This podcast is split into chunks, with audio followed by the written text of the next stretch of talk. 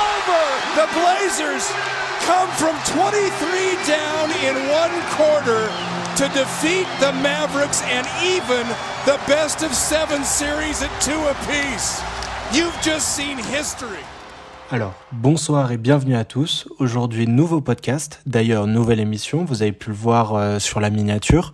Euh, je vous présente l'émission The Prospect. Cette émission, comme son nom l'indique, euh, présentera brièvement les prospects NBA de cette saison et des années prochaines, etc.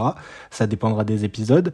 Et je présenterai aussi dans une seconde partie euh, mes favoris, mes choix favoris, mes équipes favorites euh, pour ces prospects, euh, le fit qui ira le mieux pour elles, et puis tout simplement euh, vers quelle place je pense qu'ils vont tomber.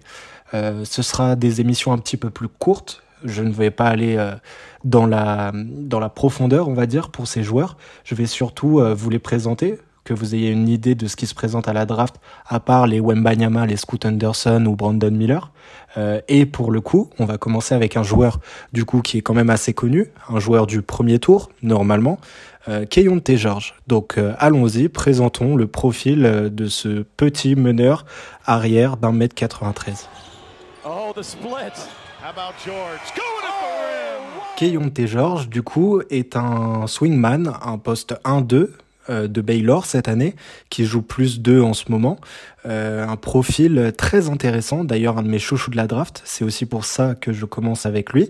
Euh, un prospect qui est prévu entre la place, pour être les plus optimistes, 8 et la place, allez, 13, 14, des places comme ça, mais pas plus haut, pas plus bas. Après, on verra parce que on est en période où tout s'accélère pour les profils NBA, pour les joueurs et les prospects. Donc, euh, à voir s'il ne monte pas ou il descend dans les mocks. Mais c'est un profil très intéressant. Donc, euh, commençons. T. George, beaucoup ont dû en entendre parler parce que c'était un des joueurs les plus euh, scoutés du pays les années précédentes quand il était encore au lycée. En effet, c'était un gros scoreur. D'ailleurs, c'était le deuxième plus gros scoreur euh, dans une classe de draft, euh, en tout cas au lycée, dans une classe de draft assez complète, assez euh, homogène en termes de, talent offensif. Donc, vous avez compris, c'est un attaquant principalement, un attaquant aux deux niveaux et demi, on va dire. On va parler de son profil actuel, il est en progression, c'est pour ça, je, je, tiens à le dire, T. George est un joueur qui, qui progresse même encore actuellement. Euh, de toute façon, il n'a que 19 ans, hein, d'ailleurs 19,5 euh, ans. Euh, c'est un Américain, évidemment, d'un mètre 93 et de 84 kilos. Mais je pense qu'il a légèrement augmenté parce que un de ses axes de progression de cette année, c'est son profil physique. Il a pris beaucoup en muscle, en musculature, et c'était un défaut qu'il avait les années précédentes, c'est que son efficacité au cercle était encore assez faible parce que il était un peu trop skinny, un peu trop fin. Mais cette année, pour le coup, il a pris énormément de masse. Euh, ce qui l'a fait aussi progresser énormément en défense. Bref, on va, on va continuer. On va parler d'abord de ses points forts, je pense. Euh, déjà, c'est un shooter exceptionnel, notamment à trois points. Sa diversité est assez folle. C'est super cool à regarder. Si vous avez regardé Baylor cette année, franchement, c'est impressionnant. Euh, c'est un joueur qui contrôle énormément et de manière assez extrêmement importante son corps, son corps, son body control. C'est un scoreur euh, du coup à trois points, mais aussi euh, qui peut attaquer le cercle de manière très efficace. Euh, il faut juste pas qu'il tombe sur des monstres physiques face à lui, sinon ça peut être encore compliqué pour lui. C'est aussi un joueur qui a un playmaking qui progresse. Euh, C'était une question. On pensait avant qu'il arrive à Baylor que ça allait être un scoreur unidimensionnel et c'était le plus gros point à travailler pour lui. Euh, mais tout comme sa défense, son playmaking s'est bien amélioré. On sait que Baylor est une équipe euh, basée sur la défense et lui, cette année, fait les efforts. Euh, il fait tout ce qu'il faut pour faire les rotations, pour jouer correctement et pour ne pas être un frein. Évidemment, cette année, dû au fait qu'il n'a à peine que 19 ans, on l'a surtout vu en spot-up shooter et en finisseur d'action. Mais euh, T. George est un porteur de balle primaire un très gros porteur de balle avec un, bon handle, même s'il est encore à travailler, surtout quand il s'approche du cercle. Non, T. George est pour moi un joueur très élégant, très flashy. Je pense qu'il va faire lever pas mal de monde dans la franchise dans laquelle il atterrira. Donc oui, très impressionnant à regarder jouer. Le profil type de d'arrière explosif, euh, d'arrière non pas explosif mais d'arrière flashy euh, que euh, la ligue adore, que la ligue aime mettre en avant. Et s'il se développe correctement, oui, je pense que ça peut être ce type de joueur. On est dans une draft qui est bourrée de talent. et de ce fait, je ne sais pas exactement où se place en termes de talent pur la fin du top 10, le, le, le, début du top 15. Enfin, la fin du top 10, oui, et le début du top 15. Parce qu'en fait, on pourrait avoir en Keyonte George, un petit peu de Bradley Bill, mais aussi euh, du Malik Monk. On est sur euh, cette gamme de talents assez différentes, assez diverses, mais dans les deux cas, c'est impressionnant. Et puis Malik Monk, ça serait peut-être euh, Obama en fait, parce que euh, il a beaucoup plus de playmaking déjà et une défense qui se développe, là où Malik Monk est plus unidimensionnel entre gros guillemets. Donc à voir jusqu'où il progresse. il faut mettre aussi en avant que pour l'instant, même si c'est aussi beaucoup dû à son rôle euh, à Baylor, on ne le voit ou très peu jouer à mi-distance. D'ailleurs, quand on le voit, c'est euh, c'est plutôt compliqué pour lui. Donc, à voir ce que cela donne. Mais euh, en tout cas, c'est un scoreur qui peut directement NBA impacter. Il peut jouer off-ball. Hein. Je parle beaucoup de son playmaking, etc. Mais c'est un joueur qui n'a pas besoin du ballon pour être dangereux. Et de ce fait, je pense que c'est un choix assez sécurisé en plus du fait qu'il a une, une palette offensive assez importante, elle ne peut que se développer parce que, voilà, hein, comme beaucoup de joueurs de cette draft, il n'a que 19 ans et il montre déjà euh, de solides bases. Hein. Euh, même ses pourcentages lancés francs sont plutôt bons avec, euh, allons, je crois c'est 80% au lancer franc, euh, non, 79,3% effectivement, mais voilà, on arrondit, on va dire. Euh, évidemment, il y a d'autres choses négatives à dire sur Kayonte George, hein, on va finir là-dessus, je pense. C'est que cette année, dû à un rôle principalement off-ball qui lui a fait connaître des, des, bas et des hauts, du fait que bah, c'est pas son rôle en fait euh, primaire. Lui a quand même besoin de porter du ballon pour être efficace, euh, pour jouer, etc. a fait que ses pourcentages généraux sont de 37,6% en 28 minutes ce qui est plutôt faible, même s'il marque euh, plus de 15 points par match. Non, c'est excusez-moi, c'est plutôt faible. Euh, il est à 34% à 3 points, mais voilà, c'est encore un produit non fini, comme je l'ai dit. Il a beaucoup d'axes de progression dont on peut euh, peut voir l'étendue. Comme je l'ai dit, la défense, ce qui ferait de lui un joueur bien plus complet qu'un un sixième homme dynamiteur, parce que je pense que beaucoup de gens l'associent à ça. Mais son playmaking, le fait qu'il puisse jouer off-ball, on fait plutôt un, un troisième scoreur dans une équipe, un troisième joueur, euh, euh, un titulaire en tout cas, un joueur qui peut mettre 14, 15 points, 13 points par match peut-être à terme en NBA, ou s'il se développe correctement dans une des franchises dont je vais parler tout de suite, qui pourrait peut-être euh, percer tout simplement et, et faire une place de lieutenant assez intéressante pour une jeune équipe de la loterie. Donc là, on va en parler. J'ai décidé de vous parler de deux équipes qui m'intéressent qui m'intéresse, pardon, c'est pas forcément la place où je les vois tomber euh, du fait des différentes franchises et des différents choix. J'ai plutôt décidé, au lieu de faire une mock draft euh, découpée en plein d'épisodes, de faire euh, mes préférences pour chaque joueur et pour chaque joueur euh, selon le fit, selon les joueurs qu'il y a déjà dans l'effectif, etc. Donc allons-y, parlons-en dans cette deuxième partie consacrée aux franchises qui pourront le drafter. La première équipe qui serait intéressante pour moi euh, pour un bon développement de Kayonte George se trouve au choix numéro 11 avec le Magic d'Orlando. Donc euh, le Magic d'Orlando qui est en pleine reconstruction mais qui est dans une phase, je pense en tout cas, où ce sont des ajustements de jeunes joueurs qui vont être mis en place. Euh, qui garde-t-on? Qui enlevons-nous Et heureusement pour Kayonte George, ce genre de questionnement, il ne les a pas sur le bac court, parce qu'en effet, ce bouchon dont je parle, qui pourrait être euh, assez compliqué pour le développement des, jeunes joueurs, se trouve sur le front de courte et sur les ailes, entre Jonathan Inzak, euh, Maurice Wagner, Wendell Carter Jr., euh, Franz Wagner, Bol Bol, Paolo Banquero, ces joueurs peuvent jouer de 3 à 5, ça dépend euh, desquels on parle, mais vous m'avez compris. Et du coup, euh, pour le fond, pour le bac court, excusez-moi, on a quand même que uniquement trois joueurs euh, intéressants en tout cas, ce sont Markel Fultz qui fait une énorme saison, la meilleure depuis euh, son arrivée en NBA, mais qui est très fragile et qui de toute façon est un meneur. Et comme je l'ai dit, euh, Kayonte George, depuis quelques années déjà, joue principalement au poste 2, même s'il peut alterner entre les deux. Euh, on a Cole Anthony qui est parfait pour moi dans un rôle de sixième homme euh, dynamiteur qui est bien plus propre au shoot maintenant, mais qui peut euh, très de manière très compliquée jouer à côté de Markel Fultz. Du coup, je le laisserai sur le banc. Et enfin, nous avons le projet parce que oui, c'est un projet. Jalen Suggs, qui lui aussi a connu pas mal de blessures, qui était, je crois, quatrième choix de draft il y a deux ans, et qui n'arrive pas tout simplement à s'imposer, même dans un effectif comme le Magic, qui est encore en reconstruction, même si on voit de très bonnes choses, notamment défensivement, euh, c'est compliqué.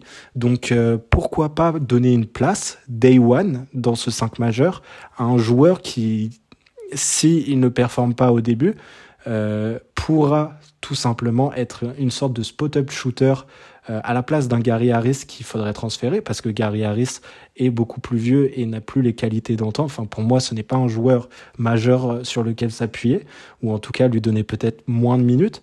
Mais moi, je mettrais directement Keontae George dans ce 5 pour apporter du scoring extérieur, excusez-moi, à cet effectif qui en manque quand même beaucoup. Hein. Cet effectif manque de spacing, euh, gagne les matchs grâce à sa défense, sa dureté et sa longueur. Les joueurs sont extrêmement grands et durs dans cet effectif, encore une fois sur le front de courte.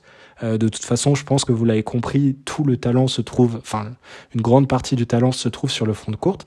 Et de ce fait, avec un joueur qui est plutôt versatile comme Markel Fultz, euh, on aurait besoin, à côté de Franz Wagner qui joue en 3, qui peut lui aussi shooter, d'un deuxième shooter, je pense, qui peut quand même marquer des points précieux en NBA dès ses premiers, dès ses premiers jours, euh, en la personne de Keyonte George. Et puis peut-être quand Markel Fultz sort ou quand Cole Anthony est dans un mauvais jour, lui donner les clés de l'attaque avec Paolo Banquero, en tout cas euh, la balle dans les mains, pour que lui puisse s'exprimer un petit peu, voir à terme ce que ça peut donner et évidemment euh, le faire progresser en même temps que cet effectif qui est encore extrêmement jeune. Hein. parce que Paolo Banquero n'a que 20 ans, Franz Wagner 21 je crois, Bol Bol 23.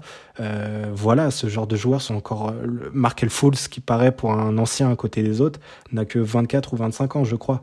Donc voilà, c'est très intéressant pour moi cet effectif du Magic qui tout simplement serait, un, serait une place comment le dire, comment le définir Une place où il n'y aurait tout simplement aucune concurrence. Je pense qu'au poste 2, euh, il n'y a que très peu de concurrence. À voir ce que Jalen Suggs euh, peut donner, mais pour moi c'est pareil. Jalen Suggs à la base est un meneur, donc euh, la concurrence, en tout cas sur le profil de jeu, ne se fera pas avec Kayonte George et peut lui permettre, dans une petite franchise avec moins de médiatisation que d'autres gros marchés, de devenir un joueur important de cette ligue. Et comme je l'ai dit, hein, moi je pense réellement que au minima, son euh, plancher, c'est une sorte de Malik Monk euh, avec des qualités défensives un petit peu plus euh, développées.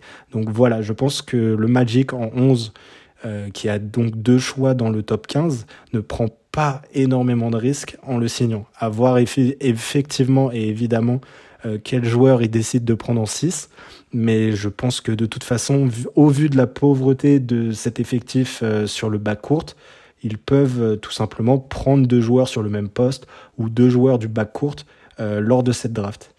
Donc voilà, je pense qu'on a tout dit. Je pense que ça serait un ajout majeur pour cet effectif d'Orlando, un ajout qui compte et qui peut leur faire gagner des matchs en fait. Hein. On parle d'un joueur de 19 ans avec des, avec des pourcentages assez désastreux à Baylor. Mais euh, je suis persuadé que euh, s'il n'est pas autant scouté, s'il n'est pas autant regardé avec des monstres comme Paolo Banquero ou Franz Wagner, il pourra trouver ses spots de shoot, il pourra impressionner et se faire aimer directement au Orlando Magic. Donc euh, voilà, première équipe. je pense que je pense que c'est un bon choix. Vous me direz ce que vous en pensez, mais je pense réellement qu'on tient quelque chose avec ce Magic d'Orlando. Et puis je pense aussi que la 11e place est une place où il risque de partir. Euh, je pense pas qu'on attendra la place 14 ou 15 pour le voir euh, se faire appeler par Adam Silver. Donc à voir ce que ça donne. Bon, continuons avec la seconde équipe. Pour cette seconde équipe, j'ai décidé de vous parler donc des Toronto Raptors, qui arriveraient donc avec le 13e choix. Déjà, je tiens à vous dire que ça m'étonnerait que euh, Kayonte George tombe jusqu'au 13e choix parce qu'en fait dans les mocks récentes qui ont été sortis euh, on le voit souvent partir avant. Mais pour moi si euh, Toronto a la possibilité de le prendre ils ne doivent évidemment pas réfléchir. En effet à Toronto on est dans une période un peu difficile d'entre deux à mon sens elle est beaucoup plus euh, compliquée que la reconstruction du Magic parce qu'en fait on est dans une période où le coach Nick Nurse a été licencié, où les cadres qui ont gagné en 2019 euh, et d'autres cadres importants de cette équipe euh, sont dans des rumeurs de transfert. Pascal Siakam, Fred Van Vliet va sûrement et je pense partir, lui c'est sûr. Euh, Oji Anunobi, excusez-moi, qui lui aussi est dans pas mal de rumeurs de transfert et on pensait même qu'il pouvait partir avant la trade deadline. Et aussi Gary Trent Jr. qui lui aussi euh, qui n'a que 23 ans, donc pourrait faire partir de cette reconstruction, mais a une bonne valeur sur le marché et pourrait lui aussi faire ses bagages cet été. On, reconstruirait donc autour de Scotty Barnes, qui a quand même, malgré une seconde saison un petit peu décevante, on va dire, euh, qui a quand même un potentiel assez important, assez impressionnant euh, de défense, de playmaking, euh, de de toutes formes de choses en fait, sauf peut-être le scoring où il est encore très limité, mais on pense euh, reconstruire autour de lui. Et à mon sens, euh, reconstruire autour de Scotty Barnes en ajoutant en année 2 un T. George euh, de 19 ans qui pourrait le relayer au scoring dans les on va dire, qu'a Scotty Barnes dans ce milieu-là, avec euh, les deux qui se partagent euh, le playmaking. Scotty Barnes qui est très bon là-dedans. Euh, il est à 4,8 passes décisives cette année et a beaucoup progressé, a beaucoup porté la balle, été utilisé souvent en meneur de jeu, entre guillemets. Enfin bref, vous m'avez compris. pourrait parfaitement relayer et empêcher, on va dire, Kayonte George de trop porter la balle et donc de faire beaucoup d'erreurs en année 1. Euh, de la même manière, lui serait un danger à trois points assez incroyable. Et les deux, qui ont au final un an et demi de différence, voire deux ans, euh, pourraient se développer ensemble. Et cette équipe, évidemment, ne gagnerait aucun match. Hein. Ce sont que les premières players euh, du tableau, mais euh, permettant peut-être d'en ajouter une troisième avec un haut choix de draft l'année prochaine et euh, de ce fait potentiellement avoir déjà une base solide sur laquelle reconstruire, parce que les deux joueurs, comme je l'ai dit, euh, me paraissent parfaitement complémentaires. On est aussi sur un profil de Scotty Barnes qui pourrait apprendre euh, défensivement beaucoup de choses, énormément de choses à Kayonte George. On est aussi dans une franchise aussi très peu médiatisée, enfin moins médiatisée que les grosses franchises NBA, que les gros marchés, et qui de ce fait pourrait laisser un petit peu tranquille ces deux joueurs pour leur permettre à terme de devenir des, des, des, potentiels lieutenants ou stars de la ligue. L'un des deux, je pense, a ça en lui. Scotty Barnes a beaucoup déçu, mais euh, a la possibilité de tourner en 22-8-8 euh, en année 4 peut-être. Euh, on ne sait pas. Il y a beaucoup d'interrogations avec cette équipe. Je pense juste que la page est à tourner à Toronto. C'est un fait. Euh, cette équipe ne va plus nulle part. On sait que Pascal Siakam en option 1 euh, ne gagnera pas de titre. Je pense qu'on est tous d'accord là-dessus. Et que de ce fait, il serait temps, du coup, si euh, il n'y a pas de grosses pièces à aller chercher à la free agency ou de trade à faire pour être compétitif, il est temps de reconstruire et de ne pas rester des, des années dans ce ventre mou à obtenir des choix un peu bas. Et d'ailleurs, c'est ce qu'ils font cette année avec Keontae George, mais dans une année où je pense où il y a une concentration de talent à la draft qui est assez euh, exceptionnelle sur ces dernières années en tout cas. Donc oui, je pense que c'est un choix euh, à tenter, un choix qui n'est même pas risqué au vu de la place à laquelle il tomberait en 13. C'est quand même, euh, c'est quand même, ça serait extraordinaire, peut-être pas pour eux, mais ça serait très très bien pour une reconstruction et euh, peut-être aller chercher euh, finalement d'autres jeunes, aller chercher d'autres jeunes euh, à la place des autres joueurs. Hein. J'ai parlé de Pascal Siakam, il pourrait être échangé contre le choix 3, donc un potentiel Brandon Miller ou Scoot Anderson à côté d'eux. Comment vous dire que j'achète le maillot, mais voilà, moi j'achète le maillot, mais ça me foutrait un petit peu la haine en étant fan, en étant fan de Portland. Mais oui, effectivement, il y a beaucoup de choses à créer dans cette équipe. Euh, Anunobi aussi euh, apportera beaucoup d'assets à cette équipe. Euh, il y a beaucoup de chances que des trades soient faits euh, lors de cette draft pour obtenir des choix plus hauts. Donc oui, potentiellement Scotty Barnes et Keyonte George deviendraient deuxième et troisième option d'un top 3 de la draft de cette année, ou en tout cas euh, Keyonte George deviendra la troisième option de ce trio-là si Scotty Barnes se révèle être plus fort, ce qui est tout à fait possible. Hein. Ça fait deux ans qu'il est en NBA. Il a connu des années plus difficiles, enfin une année plus difficile, mais on se souvient que en année une, il était quand même extraordinaire pour son âge. Donc oui, je pense que Toronto est le second meilleur choix pour ce jeune joueur. Donc on va faire un petit peu euh, la revue pour terminer. J'ai décidé de ne pas parler du jazz parce que je n'arrive pas à savoir euh, tout simplement ce qu'ils recherchent comme profil de joueur. À l'heure actuelle, ils ont quand même Oshayak Badji qui est quand même un profil très similaire euh, ils ont aussi euh, Colin Sexton, Jordan Clarkson ou Talen Horton Tucker. Donc j'ai décidé de ne pas parler d'eux, même si je fais un petit résumé maintenant. Hein. Les Mavericks, évidemment, c'est non. On ne recherche pas ce profil euh, à côté d'un Luca. Euh, il n'y a pas besoin. Thunder, c'est pareil. Il y a tellement de monde sur le court, même si le 3 points ferait énormément bien à cet effectif. Euh, bah, quand est-ce qu'on le fait rentrer en jeu, hein, parce qu'il y a tellement de monde à développer que là ça va être problématique. Les Pelicans pourraient être intéressants, mais je pense qu'en 14 c'est un peu trop bas. Et euh, pareillement, je pense que euh, les Wizards et les Pacers, c'est un peu trop haut déjà. Les Wizards, bah, Bradley Bill sur ton poste, c'est compliqué. Et les Pacers, eh bien, Ben Maturin a déjà fait sa place en tant que sixième homme et devrait peut-être même devenir titulaire en année 2 ou 3.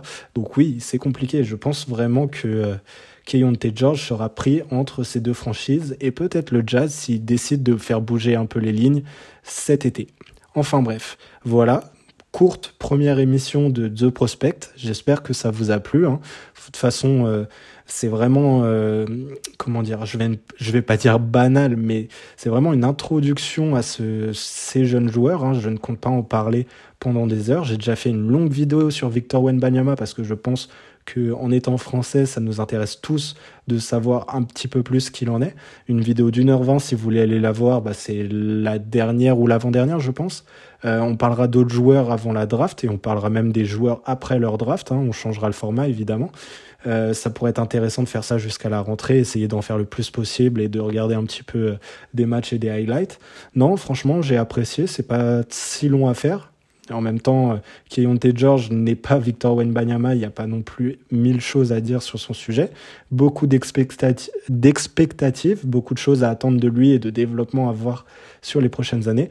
On ne doit pas s'attendre évidemment à, une superstar en année 1, hein, ou alors euh, je serais très impressionné, mais on peut s'attendre à un bon joueur, euh, un excellent titulaire pendant beaucoup d'années en NBA, je le pense, effectivement. Enfin bref, je vous souhaite du coup une bonne soirée une bonne journée pour ceux qui m'écoutent la journée. Et puis euh, à la prochaine pour un nouvel épisode de The Natural Podcast. Au revoir.